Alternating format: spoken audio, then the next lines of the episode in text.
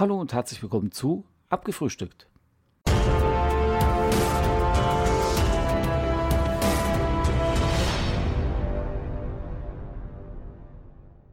Hallo und herzlich willkommen zu Abgefrühstückt. Diese Woche nehmen wir mal ein ganz besonderes Thema und zwar diese Bio-Klamotten oder auch die recycelten Sachen, die jetzt so, ja, weiß gar nicht, ob die in Mode kommen.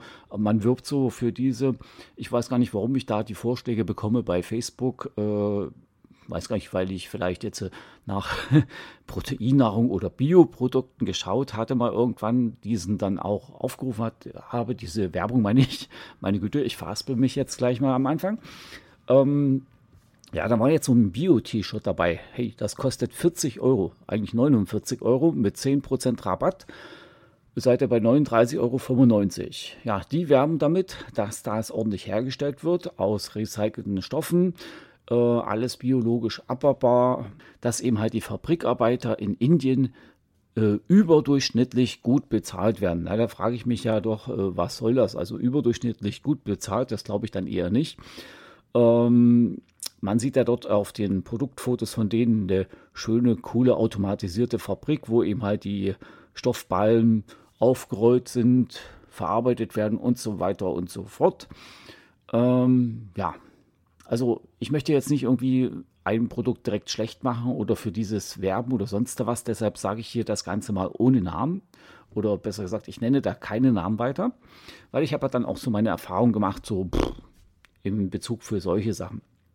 Okay, also die werden, wie gesagt, die Stoffe werden halt in Indien hergestellt. Das wird dann alles so weitestgehend dort auch genäht. Man macht das äh, mit einem überdurchschnittlich hohen Lohn, nachhaltig und eben halt auf biologischer Basis. Und der Rest wird, wenn ich das richtig gelesen habe, in Deutschland veredelt. Hm. Da frage ich mich, was das soll. Da kann ich doch gleich hier produzieren, oder? Ich meine, im Endeffekt bei so einem teuren T-Shirt, äh, sie bieten vor allen Dingen so eine hässliche grüne Farbe nur an mit irgendeinem so Logo. Das sieht voll bescheuert aus, sowas würde ich mir nie im Leben kaufen. Da wirkt man eben halt, weil es ein Sport-T-Shirt ist, damit, dass es halt länger hält, schnell trocknet und viele Wäschen überlebt. Leute, da steht direkt drinne, hält sogar nach der dritten Wäsche, ist nach der dritten Wäsche nicht kaputt. Also wenn meine Sachen nach der dritten Wäsche kaputt sind, schaue ich erstmal, ob ich vielleicht rein zufälligerweise mein T-Shirt in meinen Gürtel eingeklemmt habe. Das ist mir schon passiert, da hatte ich Löcher drin. Oder als nächstes checke ich mal die Waschmaschine, vielleicht ist diese kaputt oder da hat sich irgendwas verhakt, vielleicht habt ihr da mal eine Büroklammer oder so Mist drin gehabt. Oder, oder und oder, und zu guter Letzt solltet ihr mal euren Schrank checken, ob ihr Motten habt. Also ich habe hier T-Shirts, da muss ich sagen, die sind schon vier Jahre alt. Die trage ich immer noch. Die Farben sind nicht verblichen. Die sehen noch top aus. Sie laufen nicht ein keine Löcher. Gut, ich habe hier so, so viele T-Shirts, dass ich das durchwechseln kann, ja. Sodass man das nicht jeden Tag wechselt. Äh, na, Quatsch. Ach, jetzt habe ich mich wieder verhauen. Also, bei T-Shirts habe ich einen Tag höchstens zwei an dementsprechend habe ich viel, mehrere T-Shirts und die ziehe ich ja auch nicht jede Woche an. Okay, soweit ist klar. Aber ich wasche die ja nicht nur ein oder zweimal, sondern mehrmals. Nicht so wie die das sagen, äh, nach dreimal waschen ist das kaputt. Oder wenn ihr habt so Sport-T-Shirts, ich habe ähm, so, ja, ich habe mir hier so Lauf-T-Shirts geholt, die habe ich jetzt fürs Fahrrad. Natürlich wascht ihr die spätestens, also ich zumindest nach dem zweiten Tag. Dann habt ihr manchmal solche kleinen Fusselchen dran, die kann man abmachen. Da gibt es so ein ich weiß gar nicht, wie das Ding heißt, so, nicht, so ein Fusselroller, das ist ein kleines Maschinchen, was meine Frau hat. Habe ich das schon mal irgendwo vorgestellt? Ich weiß es nicht. Bei YouTube bestimmt mal. Ähm, damit werden diese Fussel abgenommen, die sich dann bilden, oder diese Kügelchen, die ihr dann manchmal so an euren Jogginghosen habt oder an den T-Shirts, die werden dann abgenommen und ihr habt wieder normalen Stoff. Also Leute, ja, ob das dann so biologisch und ja, optimal ist, wenn man da mit, ja, weiß ich nicht, ich weiß nicht, ja, mir fehlen jetzt erstmal die Worte. Also ich würde mir so ein Teil überhaupt nicht kaufen. Porthässlich, viel zu teuer und ich weiß nicht. In rund 40 Folgen habt ihr mich jetzt schon sagen hören, I want to tell you about the Beatles. Ich habe euch die Geschichten zu ihren Alben und ihren Songs erzählt, euch ihre wichtigsten Wegbegleiter und Vertraute vorgestellt und natürlich die Orte, die für die Bandgeschichte eine wichtige Rolle spielten. Habt ihr die drei bisherigen Staffeln schon durchgehört? Nein? Na, worauf wartet ihr dann noch? Rein in den Podcatcher eurer Wahl und einfach mal losgehört. Und folgt gerne auch unserem Instagram-Kanal iwtty-Beatles Podcast. Ich habe hier zum Beispiel eine Thermojacke, die war 120 Euro. Nein, falsch, 199 Euro. 199 Euro.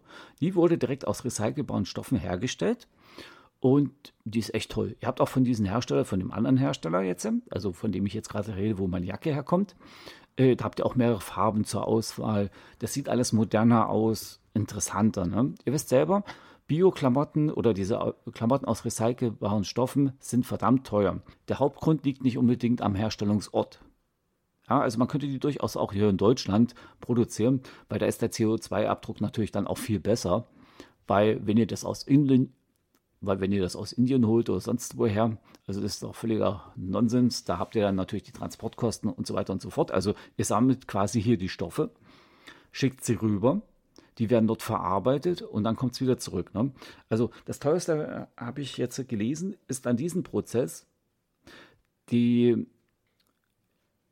ja, wie soll ich sagen, die Wiederverarbeitung dieser Faser. Ne? Ihr legt ja eure Klamotten in die Kleiderspende oder sonst wohin, gebt sie ab und dann kommt sie in eine Fabrik, wo die Fasern wieder aufgetrennt werden, also wo alles wieder äh, neu verarbeitet werden muss. Und dieser Prozess ist sehr ähm, energieintensiv energie- und kostenintensiv. Deshalb brauchen wir auch nicht diese Start-up erklären oder Start-up erklären, dass es bedeutend weniger Wasser verbraucht bei der Herstellung, weil es biologisch ist. Ja, dann habt ihr wahrscheinlich neue Stoffe, die ihr da verarbeitet und ihr nutzt nicht den Kreislauf, den man üblicherweise nutzt.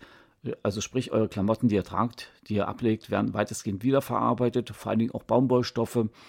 Ähm, auch die äh, Kunstfasern werden wiederverarbeitet oder können wieder verwendet werden. Was halt nicht geht, wenn ihr Klamotten habt, die äh, mit Billigfasern hergestellt wurden. Die können natürlich nicht mehr wiederverwendet werden. Diese Billigfasern findet man, ähm, ja, so hart wie es klingt, bei Kick, bei Aldi, ich glaube, Chibo weiß ich nicht, ob, das, ob die das noch äh, verwenden. In den Lidl-Jacken, also quasi in etwas günstigeren Stoffen, sind diese Fasern wiederzufinden, die man nicht verwenden kann. Oder wenn ihr eben halt so Produkte mal bei Amazon zum Beispiel kauft, so Plastikprodukte, äh, ihr merkt dann einen Unterschied zwischen den teuren und den günstigen. Den merkt ihr tatsächlich, äh, weil das äh, billigere, das ja, es wirkt irgendwie härter, irgendwie so ja, das ist halt so ein Gefühl.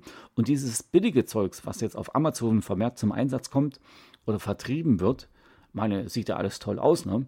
Ist auch sehr günstig, aber man kann es nicht recyceln. Das ist eben halt die Crew. Und deshalb verstehe ich auch nicht solche äh, Anbieter wie Bio, dass die eben halt sagen, ja, wir sind so cool, wir sind so gut, ihr müsst uns unbedingt kaufen.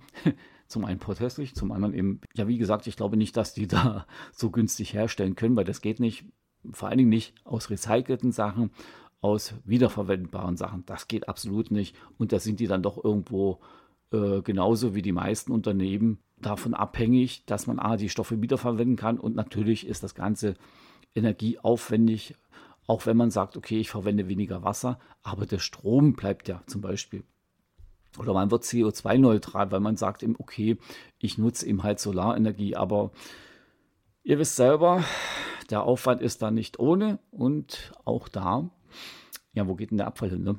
Also die ganzen Farbstoffe, die dann rausgetrennt werden oder das, was nicht mehr wiederverwendet werden kann, wo geht denn das alles hin? Ne? Das wandert ja trotzdem in Müll. Deshalb wäre es ja toll, dass man eben halt sowas haben könnte, was, sage ich mal, unendlich verwendbar ist, was natürlich nicht unbedingt geht. Ist logisch. Man kann leider nicht alles immer verwenden. Und das ist eben in meinen Augen auch der Grund, oder besser gesagt, das ist auch der logische Grund, weshalb äh, wiederverwendete Klamotten oder recycelte Klamotten, die, die, wirklich auch sehr qualitativ hochwertig sind, ähm, so teuer sind. Ne? Das ist eben halt ein sehr großer Aufwand, diese gebrauchten Stoffe zu recyceln. Das ist normal. Also das ist eben halt, sag ich mal, noch der Overkill für diese Klamotten. Ich kann auch nicht immer dahergehen und sagen, okay, alle zwei, drei Monate hole ich mir eine Jacke für 200, 300 Euro oder jetzt erst, ich stelle jetzt erstmal alles auf einmal um, damit ich eben halt hier äh, ja, mein Gewissen beruhigen kann. Das geht so einfach nicht. Ich achte schon drauf, vor allen Dingen ist bei mir mein Biologo, mein Biologe. Na toll. Also für mich ist es wichtig, dass ich äh, meine Klamotten länger nutze. Ne? Zum Beispiel, wenn meine Klamotte, sag ich mal, nicht mehr aktuell ist, schmeiße ich, dann schmeiße ich die nicht gleich unbedingt weg. Ist die noch gut? Kann ich die noch anziehen? Äh, in der Regel wandert das dann so Richtung ähm, Gartenarbeit. Also sprich, wenn man da draußen was im Garten macht, dann zieht man eben halt die älteren Sachen an, die älteren Hemden, die nicht mehr so äh, fesch sind, die nicht mehr passen. Äh, passen schon, aber modisch aktuell gerade sind. Ne? Oder halt die T-Shirts, die Hosen und so weiter und so fort. Und der Jeans, die mal ein bisschen durchgerieben ist an den Knien, ja, die nehme ich dann halt für draußen. Gut, natürlich zieht ihr die dann nicht an, ne? ist logisch, dann holt ihr euch eine neue Jeans. Zum Beispiel. Aber bei mir hält das, wie gesagt, nicht nur zwei, drei Wäschen oder zwei, drei Monate. Klamotten halten mitunter Jahre. Ich habe hier eine Gartenjeans, die ist schon, oh mein Gott, sieben Jahre alt. Ja, ich glaube, die ist sogar sieben Jahre alt. Und das Mistding hält immer noch. Ich weiß auch nicht warum. Wahrscheinlich habe ich da richtig Glück gehabt. Und es passt halt, ne? Meine Message ist ihm halt, auch wenn da Bio draufsteht, ist es nicht Bio. Ihr müsst ja immer noch Energie aufwenden, um das herzustellen. Und ich denke mir mal, bei gewissen Unternehmen werden das immer grundsätzlich neue Stoffe sein, nicht recycelte. Und ja, wir bleiben halt in diesem Müllkreislauf drinne. Viel Abfall produzieren für nichts und dann wundern wir uns, warum es mit uns bergab geht. So, das soll es für heute von abgefrühstückt gewesen sein. Wir hören uns dann nächste Woche wieder bei mir in diesem Podcast. Ciao, ciao und bye bye, sagt euer Ulrich. Macht's gut, Leute.